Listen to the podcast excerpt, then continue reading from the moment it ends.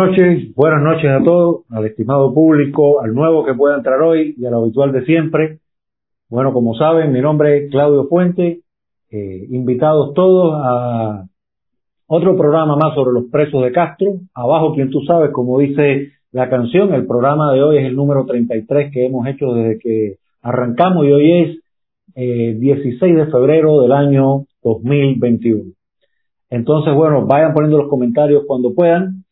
Déjenme avanzar rápido. Pienso que hay muchísimos acontecimientos que se van a ir desencadenando en relación al tema Cuba y a este y a esta segunda parte de deshielo, así que mm, tendremos en los próximos programas, tanto en los cambios de bola como en este espacio, en los lives de Antonio, incluso en los Libertad y Punto que hace Antonio siempre con invitados en, en entrevistas, eh, debates, conversatorios, etcétera. Creo que hay muchísima tela por donde cortar.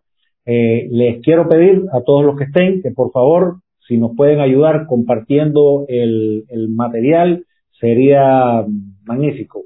Creo que, sobre todo en este segundo deshielo que se avecina, tenemos que lograr que el tema de los presos de Castro sea lo más expansivo posible. Sabemos que el régimen, por supuesto, como ya ha hecho otras tantas veces en, en sus típicas y ya conocidas maniobras, pues suelta, no a todos, a los menos problemáticos, a los que menos odia quizás, a los más recientes, a los presos además que de alguna manera no podemos decir que tienen eh, un reconocimiento, un liderazgo y demás, y mm, trata además que eh, si pueden salir del país, va a priorizar, como hizo en el caso de los 53 en el año 2015, les prometo para el próximo programa tratar de estar con un invitado, con Rabanal, que fue parte de aquellos ex, ex, excarcelados, como a mí me gusta decirle, recuerden que no, no me gusta decir cuando te pasan de la cárcel chiquita a la cárcel grande, que usted está liberado, ni mucho menos, usted está en, medio de la cárcel grande del, del totalitarismo cari caribeño. Y sencillamente hoy, como siempre saben, bueno, les aseguro un final simpático, inteligente, con un videito, el que había prometido en el programa anterior. Vamos a pasar un barrido por un poco la cárcel grande, con un ejemplo que les traigo, y luego algunos ejemplos, bueno, pues de la cárcel chiquita, como les digo. Aunque son temas difíciles, creo que el buen tono y mmm, todo el tiempo estar pensando en la capacidad que tenemos para organizarnos y ver de qué manera podemos ser efectivos y podemos llegar con la situación difícil, que es un magnífico reto, tener una situación difícil siempre, cómo podemos ayudar a los presos de Castro. Me alegra profundamente que muchos de ustedes que están acá ya han contactado. Les quiero dar, antes de comenzar, eh, la panorámica, una excelente noticia. Hay una persona que quiere ayudar literalmente a Denis Solís, todavía no voy a decir el nombre, no sé si tengo la autorización para eso. Hay otra gran amiga que va a comenzar a mandar, cuando digo que quieren ayudar, estoy hablando de dinero. Hay una persona que quiere mandar un dinero mensual que va a servir para dos de las presas políticas. Cada persona que ayuda elige a, al, preso con el que tenga algún tipo de empatía, y demás. Y sé que se van a sumar otras mmm, tanta gente. Sé que hay algunos que están reuniendo medicinas que en algún momento, en cuanto se puedan mandar medicinas, van a enviar. Eh, y nada, tenemos que ver porque hay un campo enorme de posibilidades en las que podemos incidir para mejorar la vida de los presos políticos y sus familiares y para poner el tema en la palestra pública al máximo nivel. Buenas noches, Antonio, te veo por aquí. Saludos a Armando Araya. Hay otras personas que han entrado. Discúlpenme, no he visto.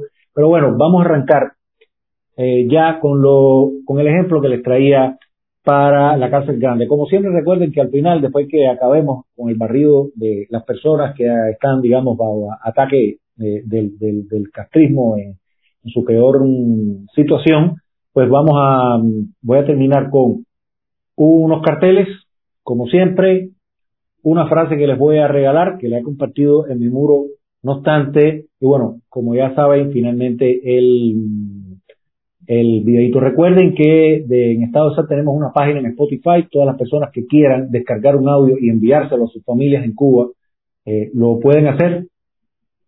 Ha estado lloviendo en La Habana todo el tiempo. Y bueno, una de las noticias tiene que ver con toda esta lluvia en las prisiones y las filtraciones que caen desde el techo, que bueno, ya verán.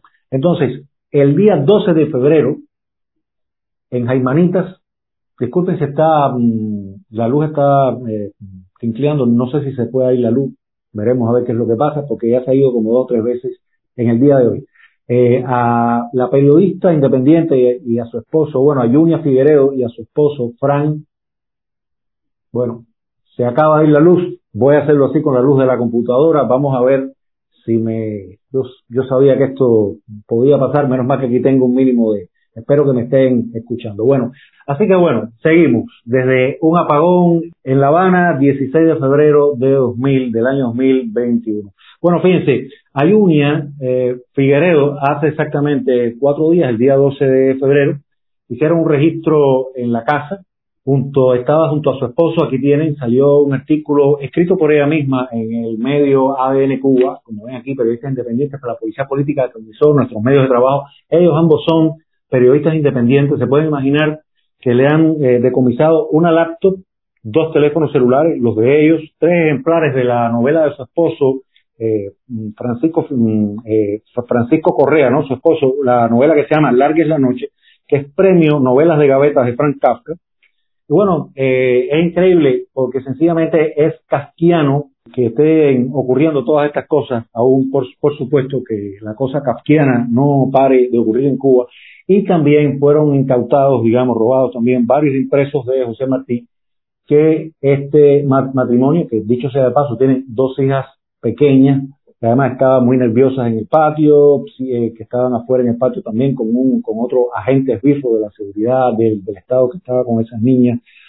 Pues Junia plantea que ella cree que el elemento principal que hizo que mm, se le tirara en ese registro fueron esos impresos de José Martí porque ellos forman parte de este grupo que se ha armado a partir del documento Compromiso Democrático, un grupo que se hace llamar a sí mismo Grupo Compromiso Democrático, donde ellos de manera regular van a las calles y eh, le entregan a las personas sencillamente estos impresos con las frases de, Martí. Por supuesto, son frases que desmontan o son muy críticos con el socialismo, con la cuestión eh, tiránica, con los abusos, etcétera. Y por supuesto, esto al régimen, pues para nada, ¿no? Eh, yo, no obstante, siempre uno se pregunta, bueno, el régimen que está ahora mismo queriendo que le levanten las sanciones, a ver si de alguna manera le vacían de contenido las cuestiones de las leyes en Congreso para el embargo, para que se cumpla lo menos posible, ley Burton, etcétera. El régimen que además está deseoso que y ha movido su maquinaria para sencillamente moverse propagandísticamente con distintos agentes de influencia en el campo político y, de las instituciones internacionales, la ONU, con Antonio Gutiérrez, su director general, etcétera, pidiendo que saquen al castrismo de la lista de países patrocinadores del terrorismo. Y sin embargo, ya vemos aquí cómo no paran de llevar a cabo, tanto en la cárcel grande, grande como en la cárcel eh, chiquita, todo este tipo de desmanes. ¿No? Entonces, eh, Junia Figueredo había dado una especie de, consejos aquí que a mí me gustaría, sobre todo para la gente nueva que recién comienza en la oposición quizás, y creo que le pueden servir estos consejos que ella Justo Ruiz, saludos, saludos para Elena Millares también, el resto de las personas, gracias por estar aquí. Buenas, eh, Zoe Valdés, buenas noches, bienvenida. Así que bueno, tenemos esta cuestión folclórica de un apagón y bueno, fíjense, Junia dice, los activistas de derechos humanos deben hacer copia de toda la información sensible e incluso de la información personal que posean. Si usted debe tener siempre una copia almacenada en un disco duro, en otra casa, en casa de un amigo que nunca va a visitar, etcétera, en unas memorias flash, en donde pueda salvar distintos tipos de informaciones, por supuesto, fuera de su casa, tratar incluso de que no sea ni en casa de un familiar, porque ahí también se pudieran tirar. Para salvar el contenido. Ella dice que logró salvar el contenido de su tarjeta SMS, las novelas de su esposo en formato digital, las crónicas periodistas de ambos por 15 años en los distintos medios de prensa, su trabajo como bibliotecaria independiente, porque si vemos en, la, en esta primera foto que me sirve perfectamente para demostrar, ellos también han sido o han formado parte de ese proyecto que ahora de alguna manera ha decaído muchísimo, que se llama eh, o que se llamó las bibliotecas comunitarias independientes. Aquí vemos que ya tiene su cartel afuera, es Biblioteca Comunitaria Juan Francisco Manzano. Una idea de hace ya unas décadas donde eh, las personas que se arriesgaban a, implementar una biblioteca con libros y literatura eh, prohibida en su casa, bueno, muchos enfrentaron incluso penas largas penas de cárcel, más el acoso, no solo con ellos, sino con sus familiares y demás. Y también sufrían acoso de algunos de los vecinos o amigos que se atrevían a ir a esas casas de las bibliotecas independientes a buscar literatura mm, e información para diseminar, para actualizarse, eh, etcétera.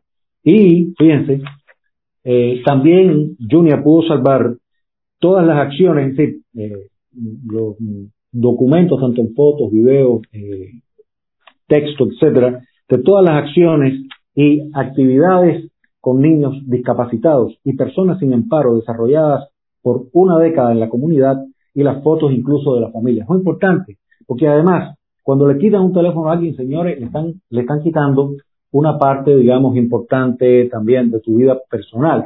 recuerdos con tus hijos, con tu mamá, con los vecinos, lugares a donde fuiste, eh, el, el, el, daño es múltiple, ¿no?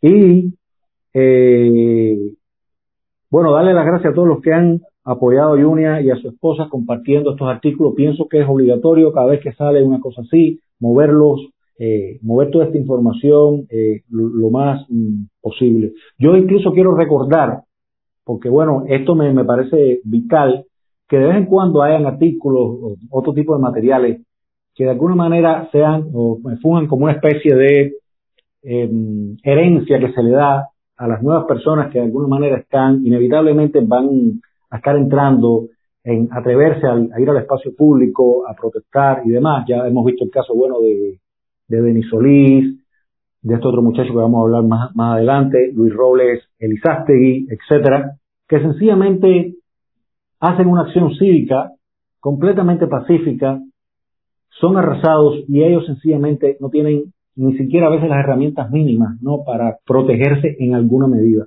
Y yo eh, eh, hago, esa, hago esa introducción para recordar que uno de los primeros textos que a mí me, me fue muy útil, por allá por el año 2009-2010, fue cuando Claudia Cadelo, que en aquel momento tenía un blog eh, que, se llama, que se llamó Octavo Cerco, ella, el primer artículo que publicó era de una persona que ya no recuerdo el nombre, que daba sencillamente los tips, los consejos.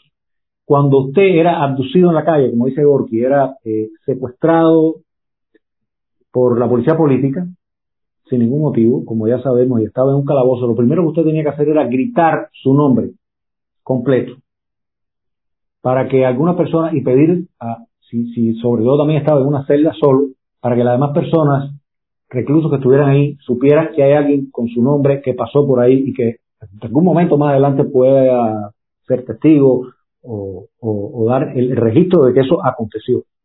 Después, eh, tratar de preguntar, gritando, si hay otro eh, preso político ahí en esa unidad de policía, en, esos calabozos. Todo eso genera que uno pueda eh, entonces tener como un mapeo de lo que está pasando en ese lugar donde, tú, donde te han metido y tú sencillamente no sabes nada. Y yo recuerdo que yo grabé aquello y me vino de maravilla para, los, para las decenas de arrestos que eh, he sufrido luego junto con tantos activistas como parte de eh, nuestro trabajo en la esfera pública del Estado de SAT, conjuntamente con esa estructura que se creó, que se llamó el Foro por los Derechos y las Libertades, ¿no?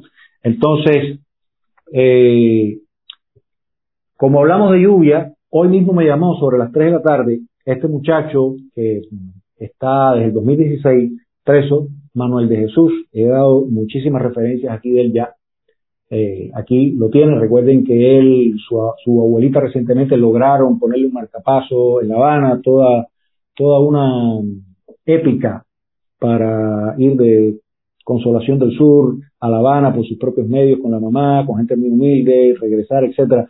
Y este muchacho, Manuel de Jesús, que está en la prisión que los cinco de Pinar del Río, en el área 2, destacamento 21, me dice que las filtraciones del techo son, son tales, señor, oigan esto, que bueno, se mojan las camas, los colchones, hay que estar corriendo las literas de dos continuamente, que incluso cuando deja de llover, sigue eh, como que goteando profusamente eh, por un buen tiempo, por supuesto toda esa placa se enchumba. Y eh, la humedad es tan alta que además hay muchas personas de la tercera edad en ese destacamento 21 donde él está que tienen reumatismo, tienen artrosis y demás, los dolores son tremendas, por supuesto, nada de medicamentos más. Dice que el hedor, porque recuerden que están las plagas de chincha, las plagas de, de toda esa um, y la malangueta de los colchones mm, mojados. Ustedes saben, una, mm, una variante del el infierno, es decir, variante porque llueve, siempre tienes una eh, problemática. Y bueno, él me contó que su abuelita ahora tiene entonces una especie de, protuberancia, como unas bolas, como le llaman, tanto en la zona pélvica eh, como en la zona del abdomen. Nada, esto sabemos que sencillamente, eh, ustedes saben, hay una gran población ya vieja en Cuba. Con todo esto que está mm, ocurriendo es mm, inevitable todo este caos médico que estamos teniendo y vamos a pasar entonces ahora a el, al próximo tema. Oigan, Ernesto Borges, desde hace mucho tiempo, yo voy a hablar de él, no ahora mismo, sino luego, pero él yo recuerdo que me planteaba, yo se lo he dicho aquí en este programa, que era inevitable que el COVID llegara a las prisiones. Señores, es un hecho, es una confirmación. Aquí les voy a presentar una noticia en una prisión de, Guantánamo. Vamos a poner primero esta imagen que tengo de una prisión de, de Guantánamo. Bueno, esa no, hay una primero que es en blanco y negro de la prisión, que es esta.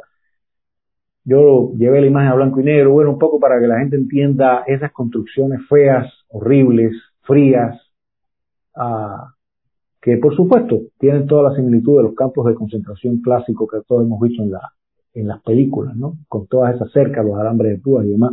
Y bueno, ya en la próxima imagen es eh, un artículo de Cubanet, eh, que además quiero que sepan, este artículo yo me fijé que está firmado por Roberto de Jesús Quillones Haces, ¿no? Un señor que recientemente excarcelado, hace quizás unos meses ya, también que fue a, cubrir un juicio en su provincia, en Guantánamo, un, señor que no solo es periodista independiente, es abogado, Roberto Quiñones, terminó golpeado, acusado de desacato y demás, un año preso, salió súper flaco, salió evidentemente, eh, como se dice en Cuba, traqueteado, y bueno, me ha encantado saber que este hombre sigue con su compromiso con los presos que quedan dentro. ¿no? Y que serán, por supuesto, a partir de, día uno que entró a prisión, eternamente su, sus hermanos y que él mantenga ese compromiso de que, bueno, de SAT siempre hemos hablado, pedimos y seguiremos buscando. Dice COVID-19, que bueno, me gusta siempre poner la coletilla, que es el virus del Partido Comunista Chino, como veo en tantos medios de corte conservador que yo sigo y demás. La pandemia se ha extendido en el centro, sí, en este centro de, Guantánamo, que es en la prisión provincial de, de Guantánamo, tras detectarse varias decenas de contagios en el plan confianza. Ahora les voy a explicar qué es esto. Otra dependencia del sistema penitenciario controlado por el Ministerio del Interior mínimo. Señores, eh, ese lugar, ese, mm, esa otra dependencia, es un lugar que pertenece a esa, esa prisión, es una especie de campamento que tienen como en las zonas colaterales, como mismo pasa en el combinado del este, que vamos a verlo más adelante, y allí hay un grupo, eh, es una especie de campamento, le llaman o zona de mínima severidad, donde las reglas no son tan estrictas, tan rigurosas. Eh, la disciplina es, digamos, un poco más, mm, menos agresiva, más permisiva. Y sencillamente ahí hay 230 eh, reclusos, ¿no?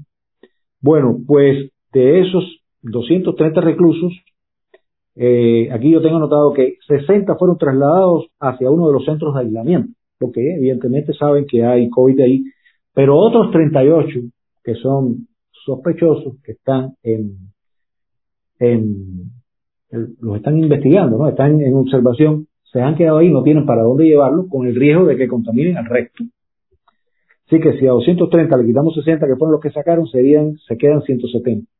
Si quitas 38, estaríamos hablando de un promedio de, 142, algo así, o 132 reos que pueden respetarse a partir de los 38 que están acá. Y bueno, lo absurdo, lo irónico siempre de todo esto y lo kafkiano para seguir con los premios de novelas engavetadas, porque esto es un país en, en, engavetado, engavetado no son esas eh, novelas de los premios, Cuba es un país en, eh, engavetado por el castrismo, pues lo, lo de todo esto es que se llame plan confianza a este lugar, donde ahora sencillamente toda esa gente está con un nivel de preocupación evidente de que puedan eh, tener el COVID, pero además, como ya sabemos, no hay ningún tipo de medicamentos allí ni cosas por el estilo, como vamos a ver en otra. Hola Rebeca Céspedes, muchísimas gracias por estar, bienvenida como siempre. ¿Verdad? Entonces, eh, otra cosita que tengo acá, eh, fíjense, a ver, a ver, a ver, a ver, a ver. Y bueno, ¿qué, qué es lo que ocurre? Una cosa súper básica. Me dice Juanfrido López, qué duro, bro. Un Facebook Live desde La Habana con apagón para visibilizar todos los presos políticos cubanos. Bendiciones, Claudio Fuente, y que Dios que te proteja, ¿no? Y que proteja, nos proteja a todos, eh. Yo hablaba eh, con Antonio hace un tiempo, con Gorky, con otros amigos que me han llamado y siempre le decía, el termómetro de que esto se va a poner mal o no, siempre viene por los apagones. Siempre, yo voy a comparar con el periodo especial y si los apagones comienzan, eh, no sé si este es por la lluvia, un desperfecto, o, es parte de que las arcas de, del castrismo realmente van a empezar a hacer más aguas aún, veremos a ver, pero eso cuando empiece el verano va a poner la situación, ya la mosquitera aquí en Casa de Antonio, donde todos saben que estoy, va subiendo, al COVID se le va a sumar, se le va a sumar el dengue, el chica, el chikungunya, eh, cada vez menos cuestiones en el... Y el castrismo, bueno, va a tratar de quejarse teatralmente, bueno, con parte de razón, para ver si le levantan el embargo, si le crean un canal de ayuda humanitaria. Sabemos que estamos a las puertas de un segundo de hielo, eso eh, no voy a, no puedo tocarlo acá, prefiero además informarme todo lo posible, hay muchas cosas que van a estar, como diría el puerto de Telesur, en pleno desarrollo más adelante. Y bueno, para seguir con el caso, Mercy Perdigón, ahí está en apagón, sí, cómo no, Mercy, cómo no, cómo no. Por suerte yo tenía la computadora que me asiste aquí eh, para guiarme por las fotos que yo les pongo y el, teléfono en máxima eh, eh, carga de batería. No obstante, debo ir a full. Y eh, quería decirles que ayer, lunes, se reportaron, bueno, 800 y pico de casos en, toda Cuba, pero 40 se, se, se reportaron ayer 15 de febrero en Guantánamo, que es de lo que estamos hablando. En este lugar, 42 nuevos casos en la provincia, todos contactos de casos confirmados. Así que ya ustedes mm, se pueden imaginar por dónde que van los tiros, como decimos en Cuba. Y eh, bueno, seguimos adelante con apagón. Entonces, bueno, recordando a eh, Ernesto, a Ernesto Borges, hoy es 16, hace dos días, el día 14 de febrero, el Día de los Enamorados, se cumplió un año de fallecida la madre Santa Ivonne Pérez Díaz, que es la madre de Neto Borges y de César Borges, su hermano. Y bueno, ustedes me dirán, bueno, Claudio, eh, está bien que nombres a la madre de, César y Ernesto, ¿no? Pero ¿cuál relación tiene? Y no solo porque voy a hablar de Ernesto, sino que aquí yo pienso que con esta familia, con la familia Borges, de alguna manera podemos decir que hay una historia que dibuja muy bien lo que se ha batallado contra el castismo, los presos políticos y sus familiares. Recordemos que Ernesto ya lleva 23 años preso, sí, los cumple ahora en julio, porque él fue preso en julio del año 1998. ¿Y qué ocurrió? Fíjense.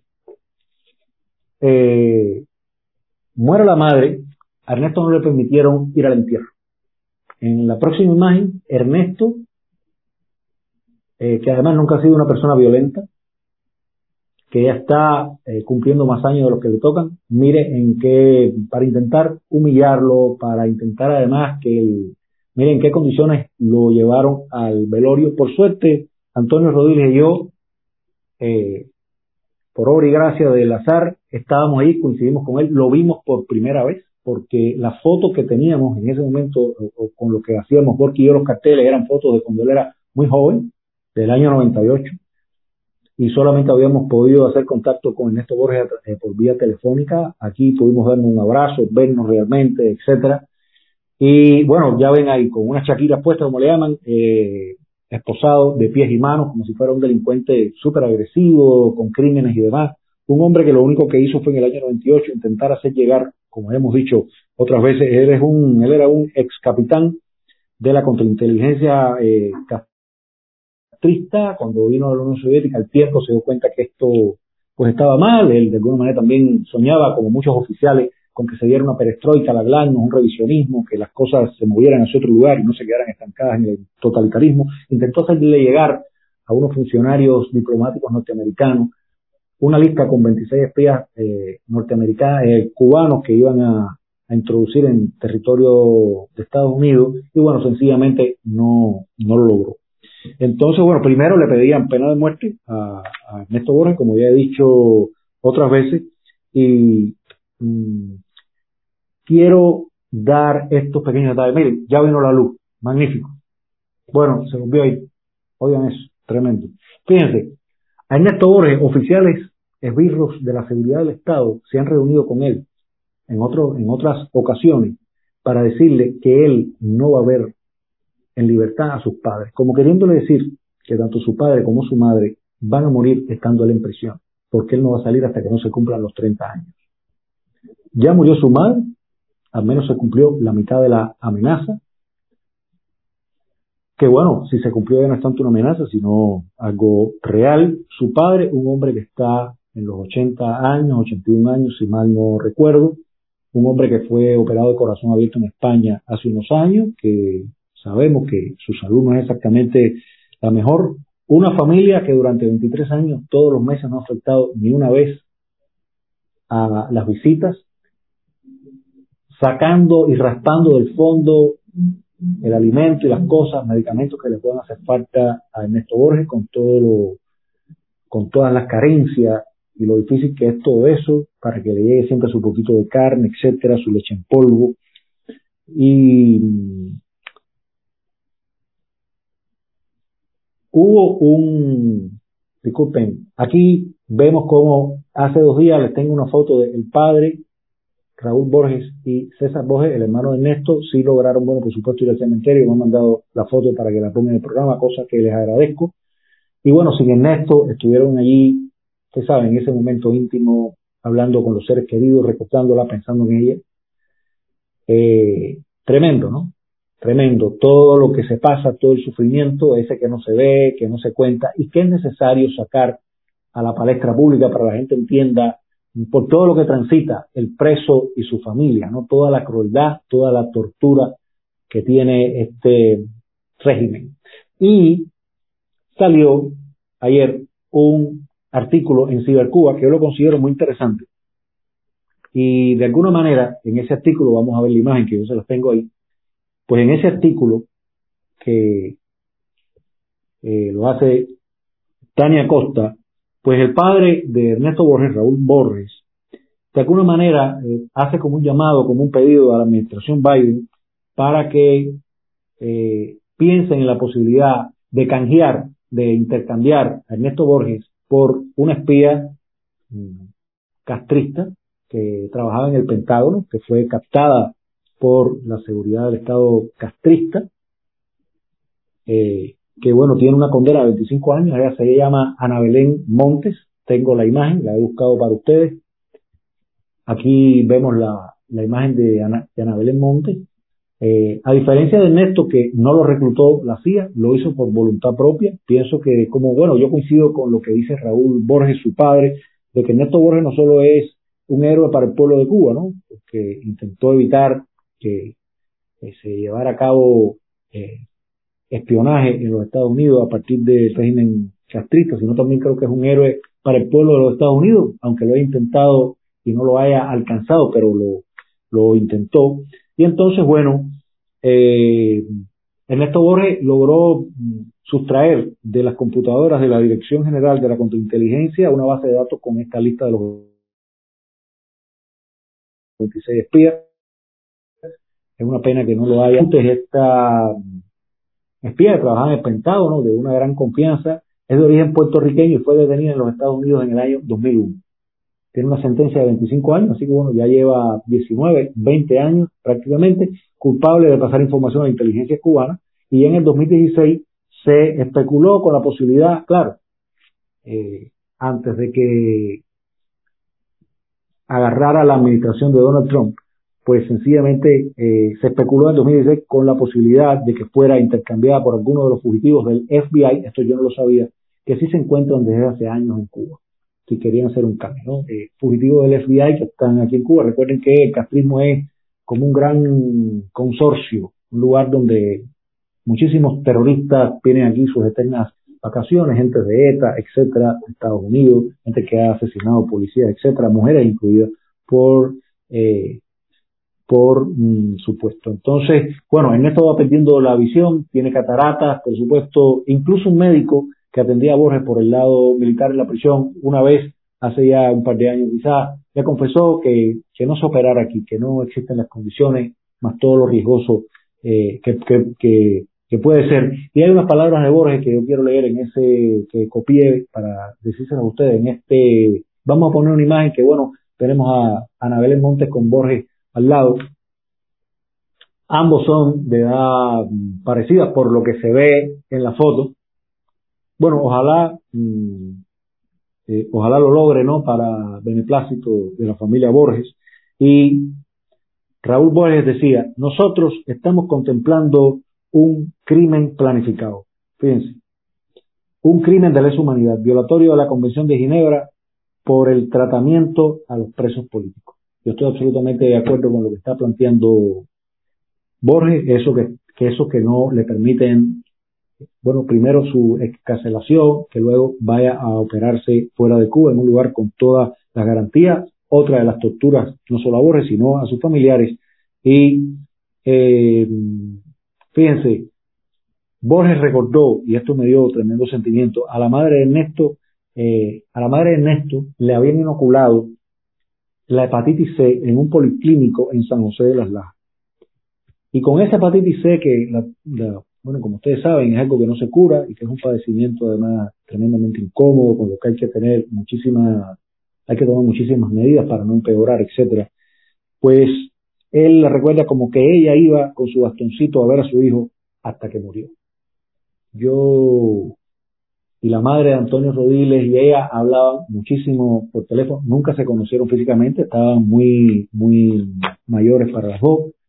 Y bueno, como dice Cari Roque, a quien yo primero se lo oí, pero sé que es una frase estupenda que viene del exilio, de ese exilio que se batieron a tiros con el, con el castrismo y que, y que sufrieron las primeras grandes penas de cárcel, prohibido olvidar.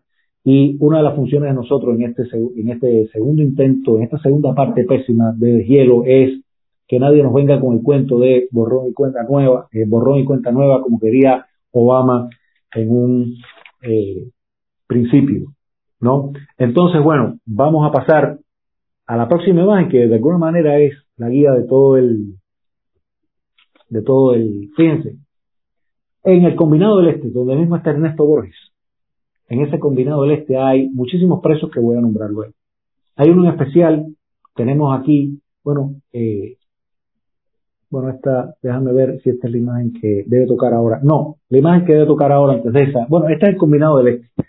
Y bueno, imagínense, ¿no? Eh, con todo el, todo el ambiente grisáceo, opresivo, frío, de ese conglomerado mal armado, con una arquitectura pésima, que deprime nada más el gusto estético eh, estando ahí. Eh, ahí están muchísimos de los presos que tenemos hoy. Ahí está Ernesto Borges, aunque ya no está en ese conglomerado, está en un campamento en las zonas aledañas. Está el preso que vamos a hablar que recientemente, desde noviembre, está en esa, en esa prisión de máxima severidad. Y este muchacho es, por supuesto, Luis Robles Elizástegui. Recuerden, este es un muchacho de 31 años que es guantanamero, que se graduó en una escuela de electrónica, que vino para La Habana hace unos años, que tiene una hija, como ven aquí, una hija de un añito, debe tener un añito ya, y algo.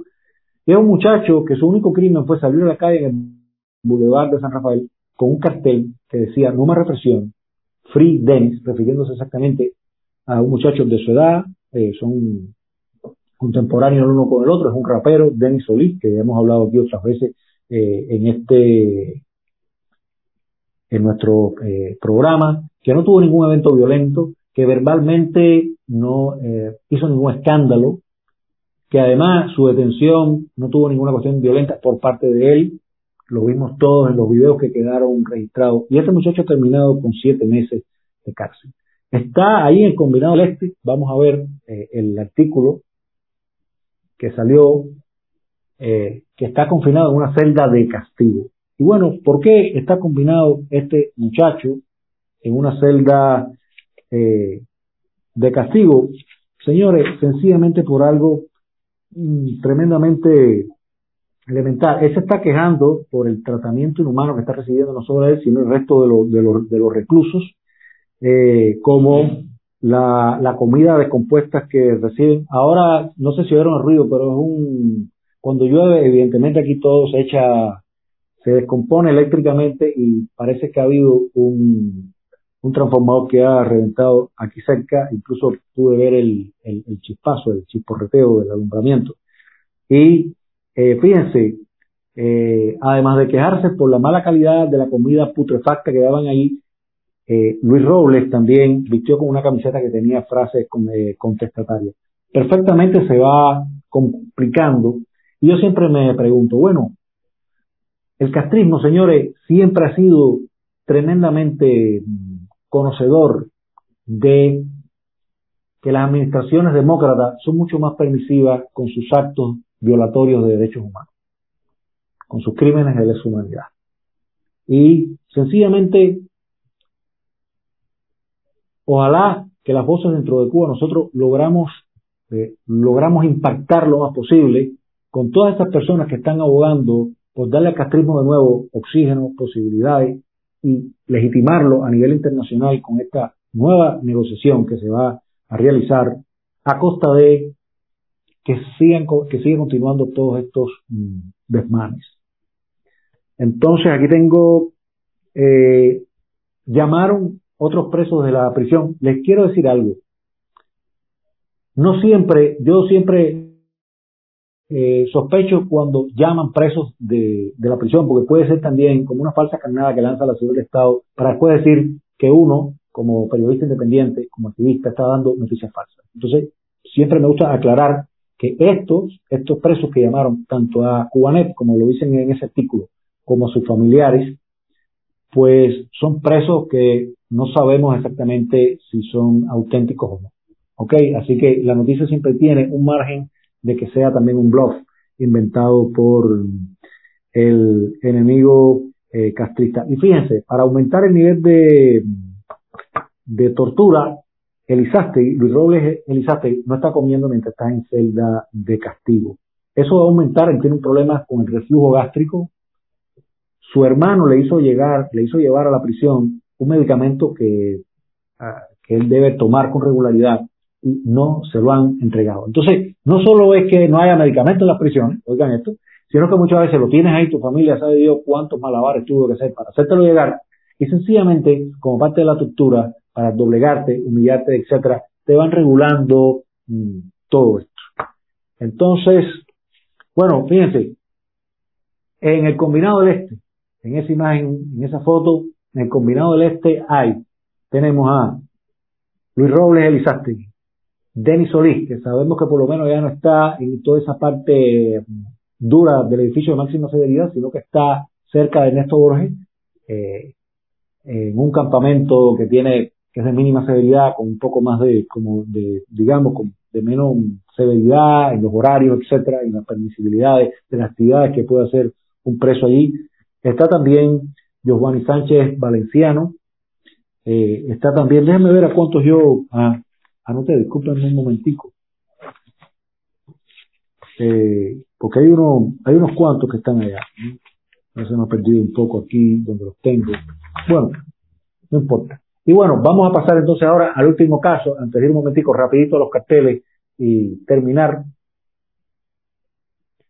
Eh, la próxima imagen que vamos a ver es porque vamos a hablar ahora del caso de Pupito en sí. Lo vemos aquí en una foto de hace mucho tiempo, cuando él se cosió la boca debido a una protesta en una de las visitas que tuvo desde la, desde la prisión por todos los abusos que estaba ocurriendo con su persona.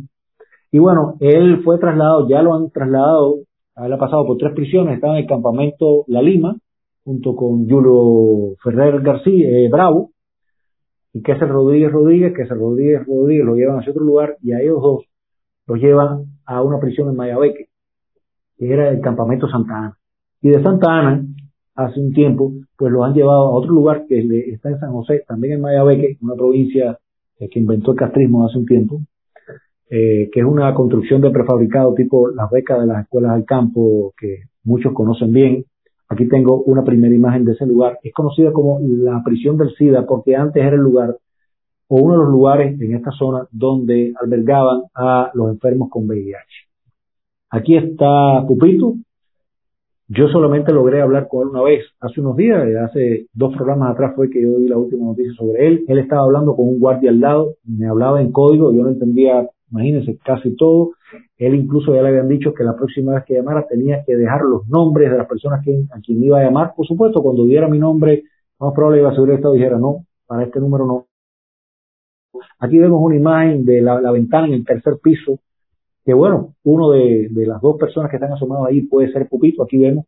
Y bueno, vemos en esa imagen cómo todas esas construcciones tienen filtraciones en los aleros, etcétera. Y eh, quería decirles una cosa. Bueno, aquí vemos una foto de Pupito con su hija, porque todos estos presos, por supuesto, tienen familia, eh, que además dependen de ellos, como en este caso la hija. Fíjense, Pupito, señores, eh, llamó a un preso, llamó a su hermana, y llamaron a su mamá de la prisión, los presos, diciéndole que, bueno, Pupito está diagnosticado con coronavirus, con COVID-19, el Partido Comunista Chino. Ya él, desde que estaba en La Lima, había hablado conmigo, me había dicho que las autoridades médicas de allí habían dicho, lo habían diagnosticado a él con neumonía. Él no había podido terminar el ciclo entero de antibióticos, no había, y él, eh, por intercambio y que como ya hemos dicho otras veces aquí, él logró eh, antibióticos de distintos tipos, un poco de esto, un poco de aquello. Él me refería en aquel entonces que cuando respiraba a veces y llenaba mucho los pulmones tenía esa pulsada que le que le dolía, de vez en cuando tenía tos. Y por supuesto, a él le diagnosticaron la neumonía porque en algún momento había tosido y había eh, expulsado sangre. Y eh, hasta el día de hoy no ha podido llamar. Su familia tiene problemas financieros. Yo, de mi pecunio personal, les he dicho, bueno, de parte mía tienen esta pequeña cantidad para contribuir su mamá también ahora está en cuarentena, su bar está en cuarentena, no puede salir tampoco. Así que es una situación eh, difícil. En el combinado del este, además, ya encontré aquí eh, el resto de los, de los presos, de los más conocidos. Por supuesto que hay otros que ahora mismo yo no puedo eh, chequear todos los que están, pero de los conocidos de siempre sí están, bueno, Ernesto Borges, Denis Solí, Panther, Rodríguez Baró con Joel Prieto Tamayo, los dos que tenían que ver con la sangre de los gustos de Martí, que hemos hablado de él aquí, y bueno, Luis Robles, el, Elizástegui, como, y como ya dije también, Giovanni eh, Sánchez Valenciano. ¿no? Entonces, bueno, hasta aquí, señores, sencillamente el, el, reporte de todo lo que tenemos ha sido un encanto. Quiero pasar rápidamente, les va a encantar el, el videito eh, final. Si hay algún comentario a la persona que está a cargo del máster, me lo puede ir poniendo mientras tanto.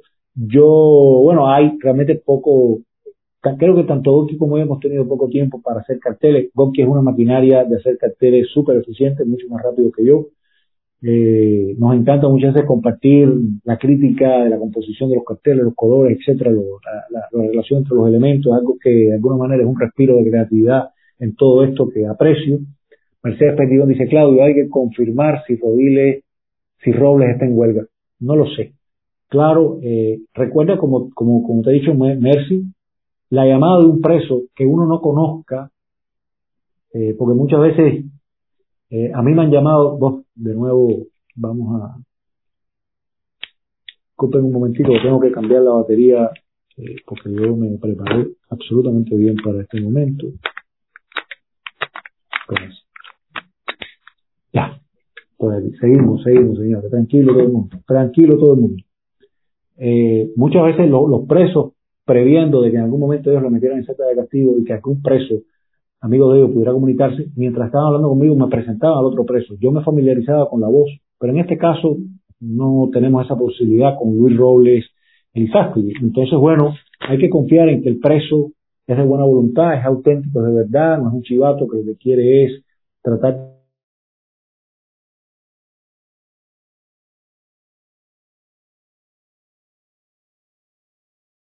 de China sencillamente después decir que los opositores y los periodistas independientes, los activistas y demás que dan noticias y reportes, pues mienten. ¿no?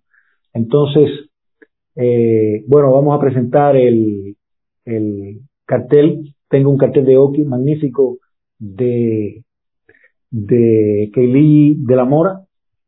Un cartel un poco que me recuerda eh, ese diseño un poco frío, fuerte, medio impersonal, como son las prisiones y, muchas veces como la deben pasar los, presos en ciertos momentos de desesperanza, ¿no? De, que era, el, me recuerda un poco el, el, diseño de la RDA. Y bueno, tenemos aquí un segundo cartel de Gorky. Yo he estado haciendo dos que están incompletos, señores. Sencillamente el tiempo a veces no da.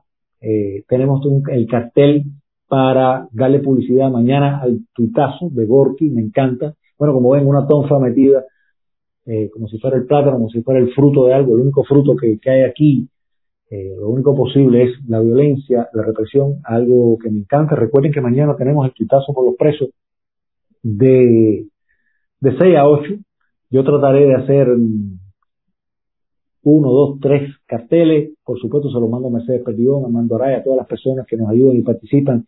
Eh, yo realmente la paso bien eh, tuiteando y les agradezco a todos ese, ese tuitear y retuitear entre nosotros para formar ese, ese gran rebolico, ese avispero de tweets para denunciar también en esa plataforma qué es lo que ocurre. Entonces, gracias a todos por estar. Voy a ponerles ya el videito que tengo para hoy, que es absolutamente simpático. Es un videito, es un video pedagógico sobre política y vamos a ver cómo confluyen Gracias, Bárbaro. Bienvenido. Sé que en algún momento has estado enferma, que has estado en el hospital, has regresado, cosa que agradezco, que, me llena de buena voluntad. Edmer, Edmer me había puesto algo, una persona que me había preguntado en algún momento cómo podemos ayudar, en algún momento podemos estar en contacto y de alguna manera entre tú y yo también buscar una solución específicamente que eh, eh, pudieras hacer. Y bueno, en el, aquí me dice Rebeca Céspedes, sí, hay que tener cuidado con las informaciones y que sean de una fuente confiable para que no nos tomen de mentirosos. Por supuesto, por eso yo siempre, en Mercedes, pongo, como se dice aquí, la retranque digo, es un supuesto y siempre diciendo cuando no tengo completa confianza, ¿no? Entonces, bueno, en este videito ustedes van a ver cómo cuando uno sufre un totalitarismo, de una dictadura, a lo mejor tú no te sabes el superconcepto que sale en las enciclopedias, en los diccionarios, en los libros de política, de cívica, de geopolítica. Pero en cuanto te lo dicen, le puedes agregar todo lo que se has vivido. Y en ese, en ese camino, tanto un gran intelectual, un académico, como un zapatero, un limpiabotas, una persona a lo mejor más iletrada, eh, con una cultura básica, coinciden teóricamente en que los totalitarismos son un desastre. Vamos a poner el video después de que se acabe. Despido el programa y ya desde ahora, bueno, le doy las gracias a todos por acompañarme hasta acá en este apagón. Vamos a ver si tengo que estar toda la noche sin luz ni nada. Eh, es un asunto, estas luces no van a durar mucho, así que pues, adelante. Vamos a poner el videito de hoy. ¿Puede ayudar en otra tarea? Otra. O sea, yo ya la respondí, ya está respondida toda. Ajá. Pero yo quiero que usted me la revise, a ver si está bien. Voy un burde mal en historia. A ver, ¿sobre qué es la tarea? Sistemas de gobierno. De eso sí te sé. Sí, a ver, sí la tengo, mira. A ver. Mira. Yo la tengo contestada. Número uno, autocracia. Autocracia es cuando el gobierno otorga créditos para automóviles al pueblo. No, estás equivocado. La autocracia es una expresión de origen griego. mal. Está mal, sí. Auto es a sí mismo el que se da poder, a sí mismo el autócrata es aquel cuyo poder depende de su propia voluntad y no está sujeto a ninguna institución, a ninguna norma, a ninguna ley, ni a ningún voto popular. Es un sistema.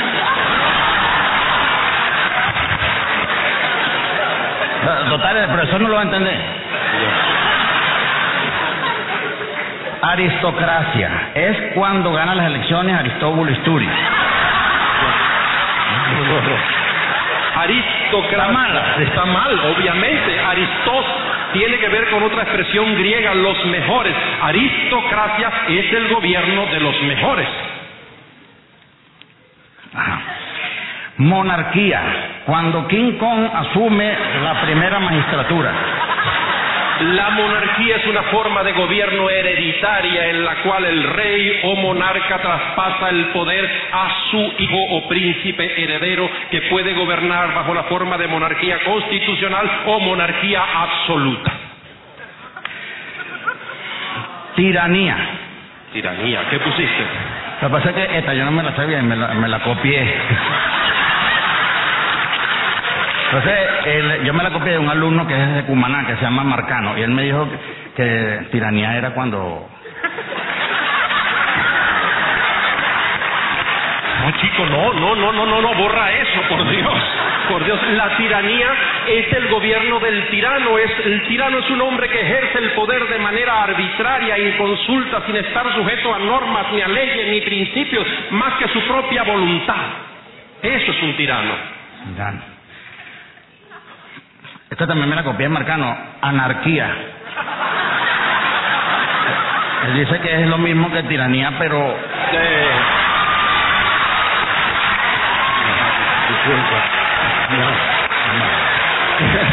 Por Dios.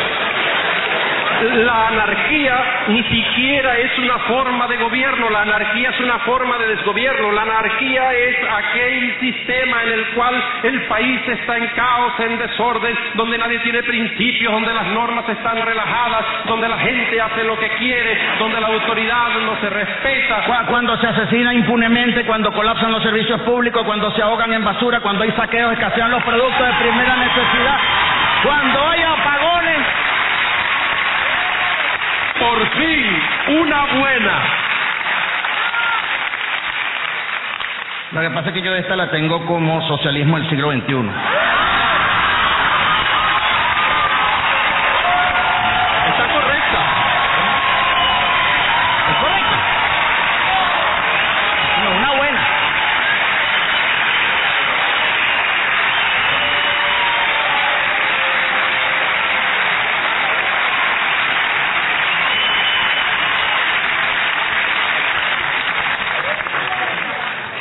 Falta una sola. ¿Cuál te falta? Falta democracia. Al país también le falta. La democracia es aquella forma de gobierno en la cual los ciudadanos, a través del voto y el sufragio, eligen sus gobernantes. Viene de la unión de dos palabras griegas, demos, pueblo, kratos, poder. Es el poder del pueblo. Y en la Francia de la Ilustración, Montesquieu nos enseñó que solo el poder controla el poder. Por eso en la democracia... ¿Montes quién? Montesquieu. Entonces, por eso es que hay que tener tres poderes para controlar uno al otro, ejecutivo, legislativo y judicial. El poder legislativo hace las leyes, el poder judicial juzga sobre ellas y el poder ejecutivo gobierna, todo conforme a principios, valores de justicia, libertad, igualdad y respeto. Eso es democracia. Bueno, espero que lo hayan disfrutado. Hace falta una alfabetizar a muchísima gente dentro de Cuba para que cambien las mentes, para que la gente- las mentes empiecen a buscar lo que hace falta, para que empiecen a entender para qué sirve, para cuántas cosas sirve la libertad y cómo se logra esa libertad, que la libertad es compromiso y responsabilidad. Y bueno, coincidimos en este video con los apagones, con este socialismo del siglo XXI que es una variante verbal que le han puesto un apellido barato al totalitarismo puro y duro que todos sabemos. Encantado con que estén aquí Castor, el padre José Castor Álvarez de Besa, Encantado que esté Dios es amor. Gracias, Claudio, por tu trabajo. Paz, esperanza y Dios nos bendiga. Dios nos está bendiciendo y por algo estamos en este camino. Gracias a Armando Araya que dice, es necesario redoblar las denuncias de riesgo creciente a los presos de Castro a causa de la pandemia y la pésima asistencia médica en las prisiones castristas. Yo recuerdo, porque fíjense, les digo algo, Armando, Ernesto Borges no se cansaba de decir, y recuerden que en el programa pasado yo había dicho que el Hospital General del Hospital General del Combinado del Este, de esa prisión, el director y otro funcionario dieron positivo al, al bicho chino. Cerraron el hospital. Había otra señora, no recuerdo el nombre, que estaba en el departamento de contabilidad, que también dio positiva. Había cinco de los que trabajaban en ese departamento, en observación. Ernesto había dicho también que en, dos campamentos cercanos a los de él, uno de ellos a cuadra y media, ya habían casos de positivos. Entonces, aquí creo que la única manera obligatoria que nos va a quedar es la, la inmunidad de, rebaño, como se dice, porque aquí ni va a haber vacunas, ni mucho menos, ni se está hablando de nada.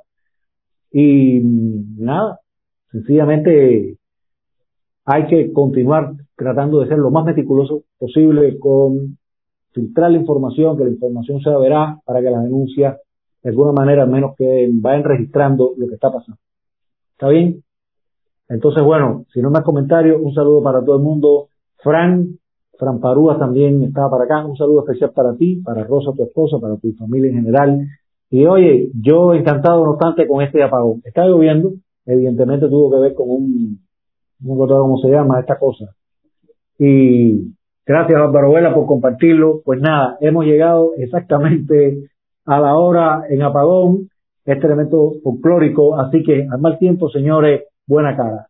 Silvia Méndez, de que dice bendiciones a, a, todos, muchísimas gracias a cada uno de ustedes por todo lo que hacen, por la compañía que tienen con todos nosotros. Recuerden, mañana todo el mundo que pueda, que quiera, en el pitazo, el que no esté muy claro de cómo se hace, puede entrar a los tweets nuestros, a nuestros lugares y sencillamente retuitear, que es muy sencillo.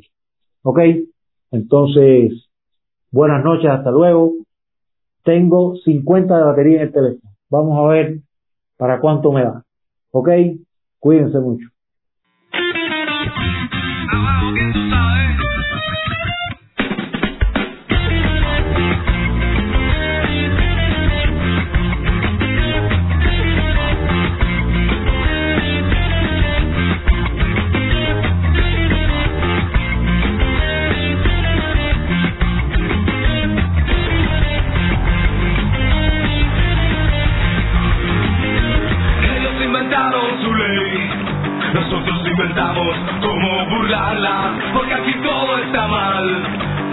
hay que gritar lo que pasa.